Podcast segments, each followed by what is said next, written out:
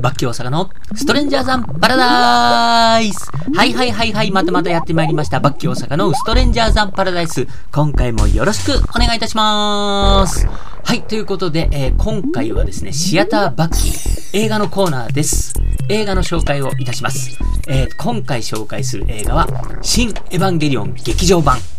出ました。やっと、ね、新劇場版シリーズがね、ずっともう10年ぐらいかけて、4作目。ついに完結っていうとこだったんですけど、本当はね、昨年公開されるはずだったんですけど、これがちょっとコロナの影響で伸びてみたいな感じで、さらにさらにその前とかにもうあの、シン・ゴジラとかが公開された頃にも、もう、このね、エヴァンゲリオンのあの、新劇場版は完結しねえのかみたいな話があって、それから何年経ってんだみたいな感じでね、まあ、とにかくもう、なんか5年6年経ってやっとこの完結編みたいな感じなんですけども、えーと、それでね、えーと、さらに本当はあの、今年の頭に公開予定だったんですけど、さらに緊急事態宣言ということになってしまい、で、やっと公開されてっていうところでね、この3月頭からね、あの、やっぱり話題の作品なんで、公開されてすぐ見に行ったって人もすごいたくさんいたし、あの、映画系の YouTuber なんかはね、やっぱりもうすぐ見に行って、やっぱりこのことについて YouTube で語ったりみたいなことをしてたんで、うわ、俺も早く見に行かなきゃと思って、えっ、ー、と、今日ね、やっと見に行ってきました。新エヴァンゲリオン劇場版。はい、ということで今回はこの新エヴァンゲリオン劇場版、それから、えっ、ー、とまあ、エヴァンゲリオンの話をしてみたいと思います。はい、ということで、えっ、ー、とね、これエヴァンゲリオンですね、みんな大好きな作品だと思うんですけれども、やっぱり本当に、あの、世代でね、もう、リアルタイムでガーンとハマった人たちには、本当に今回のね、もう2回目の劇場版ですよ。これでも、ものすごいみんな足運んで、よくまだ、まあね、あのもう、一回完結してるし、ね、もう散々、見、見たでしょ？みたいなのを新しくリブートするっていうだけで、まあみんなよく見に行くな、みたいな。すげえな、エヴァンゲリオンって感じで。まあ俺も言ってんだけどね。まあ、とにかくそういう魅力がある作品であることは間違いないし、で、本当にね、最初にテレビ版やった時とかも本当に社会現象になって、僕はあの、テレビ版も、本当に最後の最後の方で話題になってるから、じゃあ見ようみたいな感じで、で、結構深夜になんか一気見みたいな連続放送みたいのがあって、それで見たのが最初ですね。で、えっ、ー、と、一応もう最終回とかのところまでブワーっとテレビ版見て、で、まあ知る人は知ってると思うんですけども、テレビ版の最終回が、まあ、ちょっと、なんていうのかな、すんたらずな終わり方をしたというかね、あのまあ結局、蓋を開けたら、あの放送までに作画とかが間に合わなくてああいう終わり方になったみたいなことも言われてますが、とにかく本当にその原画とかがバラバラ出てきたりとかね、本当にあの、60年代アングラ演劇みたいな 終わり方をしたわけですよね。それで、もう熱狂的なファンが、はぁみたいな感じになって、それも話題になったんですけど、まあとにかく、あの、本当にセンセーショナルな、ね、を巻き起こしてね、あの、すごい作品なわけですよ。で、本当にもう、ガンダムとかね、まあそういったものに匹敵するぐらいの日本アニメ界を代表する、まあ、作品になったわけですけどね。うん。で、そんな中2000年前後に、あの、映画版としてまた改めて公開されて、で、映画版で、あの、エア、真心を君にっていうことで、ね、本来は、あの、テレビ版の最終回になるはずだった2つのこの話っていうのがくっついたものが完結編として劇場公開されて、一旦こう、ね、の決着を見るわけですよ。結末を見るわけですよ。で、えー、っと、その後に、まさかの、ね、新劇場版という形で、しかも4部作だってよ、みたいな感じでね。すごいよね。3部作、普通3部作だろみたいな感じなんですけど、これ3部作ではなく4部作っていうことで、で、今回が4つ目っていう風になったわけですよ。で、しかもものすごい間空けて、それでもちゃんとファンがね、劇場に駆けつけて、で、もう本当に今日なんかもね、あの、劇場満員だったけど、本当に人いっぱい見てたけど、やっぱりね、気になるし見たくなるんですよ。うん。で、やっぱりあの、本当に一筋縄ではいかないストーリーだし、ね、その新しくね、新解釈で新しく4部作になって、どうすんの？今まで作ったやつ。どう調理するわけ？みたいなところが、やっぱりすごく、うん、まあ、ポイントなわけで見応えもあるっていうことで、前作のね、OPQR の9、うん、は、すごい不評だったんですよね。で、本当にあの、最初の2作とかは、まあ、割とちゃんとこう、今までのね、あの、テレビ版オリジナルを踏襲した、こう、話の展開だったりとかするんですけれども、で、2作目なんかね、ちょっと狂気じみたシーンとかがあってね、すごい、おお来るねみたいな感じだって、それはそれですごい面白かったんだけど、確かに前作、3作目の新劇場版の9は、うーん、そう来ましたか、みたいな。話違うじゃん、もう、みたいな。違う話じゃん、みたいな。なんかそういうのがあったりとかでね、うーんという人も多かったみたいなんですけど、まあ、それはそれでね、せっかくリブートして新しく作るんだったらいいんじゃないのって僕は、あの、決して嫌いではなくて、うん。おー、そうきたか。じゃあ、これ 4, 4つ目完結編どうなるんだろうね、これね、みたいな。さあ、楽しみに待ってますよって感じだったんですね。そうそうそう。で、まあそんな感じでもうとにかく見たかったし、で、やっぱりこういう話題の作品ってなんかこう、僕ネタバレとかでこう知っちゃうの嫌なんで、やっぱり早めに見に行って、あの自分のね、目と感性で、うん、五感で見て、なんか楽しみたいなって思ってたんでね、こう、ようやく行ってきたですよ。で、もうほんと公開して2週目 ?3 週目とかなんですけども、やっぱほんと人多いし、で、本当にね、あの、僕川崎で見たんですけど、川崎には3つ大きなシネコンがあって、そこでもちろん全部どこでも上映してるし、で、やっぱり、2巻使って、2巻使ったり、3巻使って公開してるんですよね。その、シアターを。うん。スクリーン。だからすげえな、やっぱエヴァって、って思って。うん。まあ、そんなことも思い進みました。で、IMAX とかでもやってたし、うん。でね、あのー、まあね、ここからちょっと見た感想の話になりますけれども、とにかく映像が美しくて素晴らしい。で、すごくね、その戦闘シーンなんかも、めちゃくちゃスケールがでかいわけですよ。で、最近ね、あの、本当に実写とかでもね、あの、マーベルのね、あの、アベンジャーズシリーズとかも、すごいスケールがでかい敵が来てみたいな、もう巨大な戦艦とかもそういうのも当たり前だしみたいな、本当になんかスケールのでかさっていうのは、あの、実写のね、映画とかでも CG とかも駆使してすごいことをやってるけれども、なんか、アニメならではの、なんかそのスケールのでかさみたいなところ、なんかそういうのをすごく感じたし、で、まあ、とにかくね、あの、最後の、この、エンディングのテロップとかうわーっというのを見ても、こんなに人関わってんだっていうぐらい、全然ね、宇多田ヒカルの曲が2曲終わらないぐらいのね、エンドロールでしたからね、すごくすげえなって。これはもう間違いなく、あのね、2021年現在の本当に、あの、世界のアニメの最先最先端のクオリティっていうか、なんかその、うん、美しさっていうかね、やっぱりそこら辺も、あの、見応えの一つで、もうそのね、戦闘シーンとか、ああいう作りを見るだけでも、なんか話知らないでよくわかんないけど、すげえなーみたいなのがね、それだけでも存分に楽しめると思いますね。うん。で、これはね、本当にあのー、ストーリーがどう転ぶかわからないっていう意味では、全然エヴァンゲリオン見たことないよ、知らないよっていう人はいきなり今回ね、この新エヴァンゲリオン劇場版でポンって見に来ても、これ、俺すげえ楽しめるんじゃないかなって思いましたよ。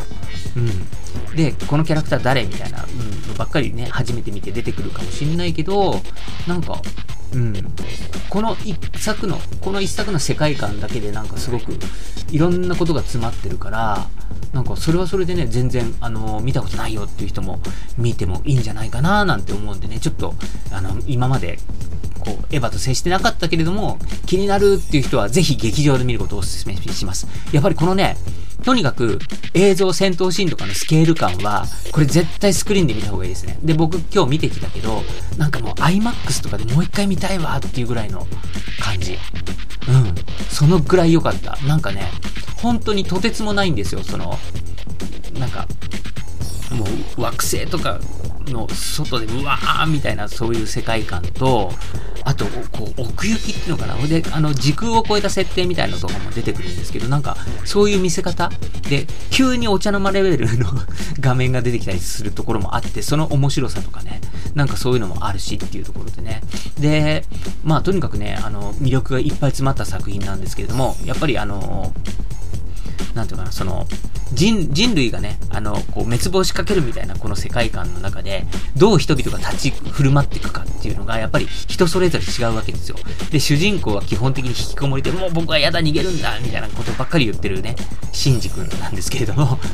その、シンジ君がね、やっぱり、前半はもうお約束のそのスタイルでね、ずーっとこう、膝抱えていじけてるみたいな感じでね、ほっといてくれみたいな感じで出てくるわけですよ。もうこれこそ This is シンジ君なわけですけども。うん。で、その彼がまあね、どうね、最終回に向かって、ラストに向かってどう変わっていくかみたいなところが話の軸なんですけれども、あのーお父さん、父とこの話とかもあったりとか、あとは、その同級生だった友達とかが、あの、今の世界をどう生きてるかみたいなね、うん、生きるってこういうことじゃねみたいなところをね、ちゃんとなんか伝えてくれたりとか、なんかそういうところもあって、今回はね、だから前半とかはその、なんか、生きてくってこういうことだよね、みたいなね、うん、仕事して汗水垂らしてね、家に帰ったら、うん、子供と赤ちゃんがいてみたいな、家族がいてみたいな、なんかそういうのを見せられたりとか、で、その前半のちょっとした部分は僕は正直ちょちょっとだけたるいなと思ったんですけど、でもなんかそれはそれで、やっぱり見せたい、伝えたいことだったんだろうなーって、この庵野さん、監督さんがね、うん、っていうとこなんですね。で、あの、それで全然よくて、そもそもエヴァンゲリオンの魅力って、このね、庵野さんの、ね、あの、クリエイターとしてのね、うん、庵野秀明さんが、うん、いろんなね、ものを見て、ね、ウルトラマンだ、ね、ガンダムだ、2001年宇宙の旅だ、伝説巨人、イデオンだっていうの、そういうのを見てきて、あーって、俺だったらこういうの作るなって、こういうのを影響を受けた俺が作る SF はこれだおね、こういうのを見て育ってきた俺が作った SF アニメこれだみたいなね、ガンダムもイデオンも2001年宇宙の旅も入ってるぜみたいなね。影響を受けてこう俺はこう調理したぜみたいなのねすごい。そういう楽しみ方ができるんですよエヴァンゲリオンって。だから俺エヴァンゲリオンの好きなのって結構そこで あこれ絶対こっから影響を受けてるなって。るそもそもエヴァンゲリオンっていうこのロボットっていうかマシン自体が3分しか地上で稼働できないよってこれウルトラマンなんですよね。だからそういうのとかあとはそのね、あの、一回こう、エンディングを作ったね、エア、真心を君にっていうのは、すごい、あの、壮絶なストーリーなんです、最後。で、これなんかは本当にあの、僕がね、やっぱりあの、すごい衝撃を受けた、伝説巨人イデオンっていうね、作品があるんですけど、この作品のもう最後本当に救いがなくてみんな死ぬみたいな話なんですけど、なんかそういう死生観みたいのがね、完全に影響を受けてるな、みたいなところで、うん、本当にもう救いがない終わり方をするわけですよね。で、あのー、まあそういうのをね、せっかくそのアニメシリーズでね、テレビシリーズから始まって、その主人公がいて、その友達とかがいて、ね、お姉様がいて、みたいな感じのね、そういういろんな世界観、最後、みんなダメになっていくみたいな、なんかそういうそのカタルシスみたいなのって、うわ、たまんねえなって、ファンは、これ、こんな終わり方見たくないよっていう人もいっぱいいたと思うし、だけど、なんかその、結局それが、その、うん、安野さんの作りたかった世界だしっていうところで、もうね、あの、劇場版とかまで追っかけて、さらに今回ね、新劇場版だってそこまで追っかけてる人は、もう、エヴァンゲリオンがすごい好きで、エヴァンゲリオンが好きっていうか、この、安野さんの作る世界が好きなはずなんですよ。だから、あの、ちょっと映画で言うと、スター・ウォーズ、スター・ウォーズもね、いろいろ、あの、まあ、今回の新しい新三部作でも賛否両論ありましたけど、ね、なんかとにかくもう、このキャラクターたちが、ね、なんか、動いて活躍してくれれば楽しいじゃん、いいじゃん、ふーみたいなのもあるし、ね、あとは、あの、例えば作家さんとかがもうもう好きでね、村上春樹とかだったら、やっぱりもう村上春樹が新刊出すって言ったら、なんかそれがどんな話でもやっぱり好きな人は食いつくでしょ？ね。あ、なんか今回の話いまいちだったなとか、そういうのもあるかもしれないけど、あのー、やっぱり劇作家とか映像作家の人にも、やっぱりファンの人ってそういう期待をしてると思うんですよね。ああ、安野さん今度はこういうことしたかったんだね、みたいな感じ。で、だから、シン・ゴジラもね、うん、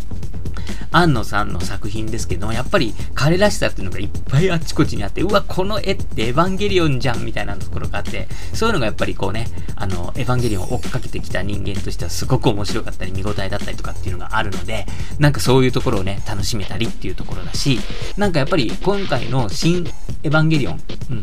新劇場版なんかはもう、まさにみんなそういうのを楽しみに行ってるんだよねっていう感じなんですよ。で、あの、今回は、あの、上映時間も2時間半って結構長いわけです。で、その2時間半の中に、なんかその主人公たちの葛藤とかね、なんか心のこう、イメージとかそういうのを、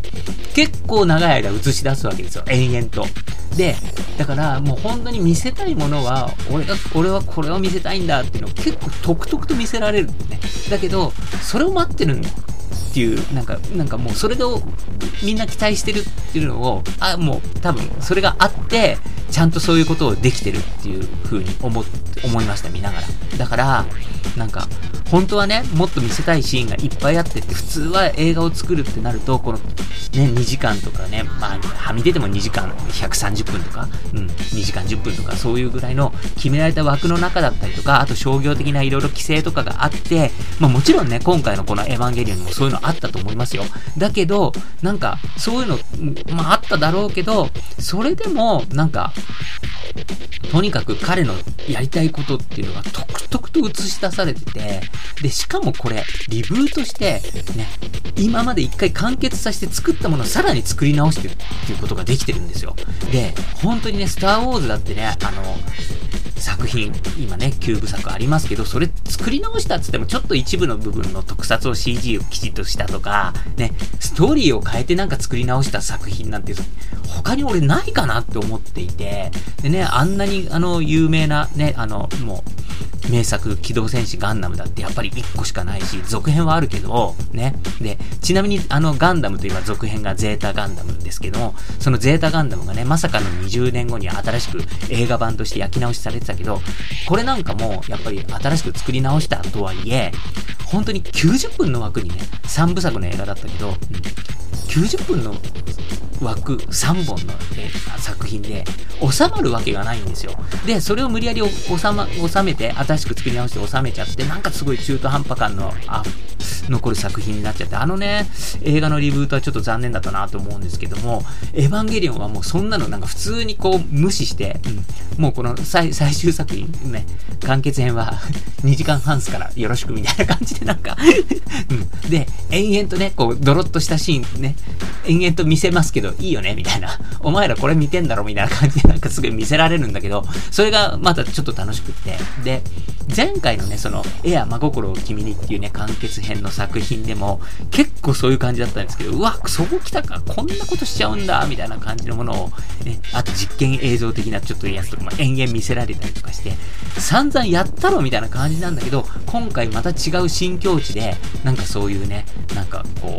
う、インナースペース的な、うん、あの、秀明のインナースペースを見せられるみたいな感じで。でも、やっぱりそれが楽しいんですよ。それがあるからこそ、焼き直して新しく作り直しっていう意味があるんじゃねみたいな感じだったりとか、なんかやっぱりすごくそういうね、なんか、うん。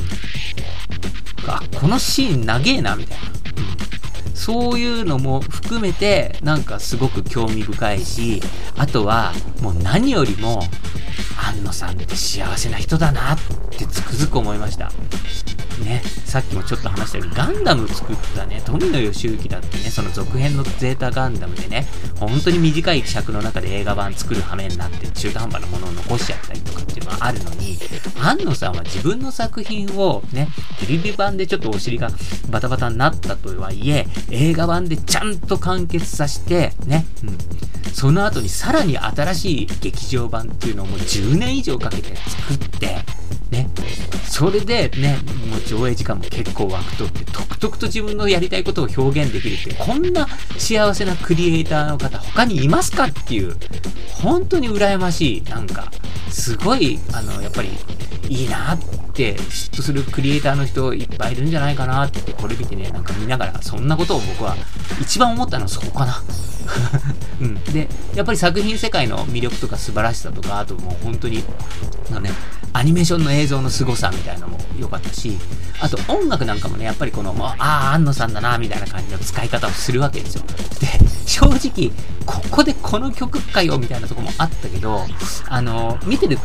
瞬間はそれ思ったけど、なんか見終わって今になると、うん、あれはあれでいいんだな、なんて思っちゃったりとかね。なんかそんなところも含めて、非常に興味深いし、なんかその興味深いなって感じられる人が劇場に足を運んでいて、そういうマニアックな映画って、やっぱりそのね、ついてくる人なかなか少ないかなって思いつつ、なんかちゃんと興行収入もね、うん、達成してっていう形でね、あの、うん、商業的にも成り立ってっていうことで、えっ、ー、と、まあ、このね、劇場版新エヴァンゲリオン、いや、すげえ作品だなって、いろんな意味ですげえなっていうことを改めて思わせられましたね。うん。あの、本当にね、やっぱりその、エヴァの魅力が今回の完結編ギュギュッって凝縮されてて、で、やっぱりいろんなキャラクターがやっぱり最後に総動員してみんな、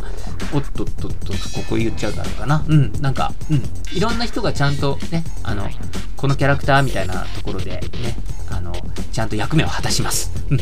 というところで、うん、なんかね、あんまりネタバレ僕嫌いなんであんまり言わないですけれども、とにかく、あの、うん、エヴァンゲリオン完結にふさわしいなっていう、すごく魅力あふれる、すごいいい作品で、本当に見てよかったし、見ながら楽しかったし、見終わった後も、はあ、楽しかったなって、すごく思える幸せ体験ができる映画でした。ほんとね、もう一回スクリーンで見ちゃおうかななんて思ったりしています。はい。まあそんなね、エヴァンゲリオンの今回はお話をさせていただきました。それではまた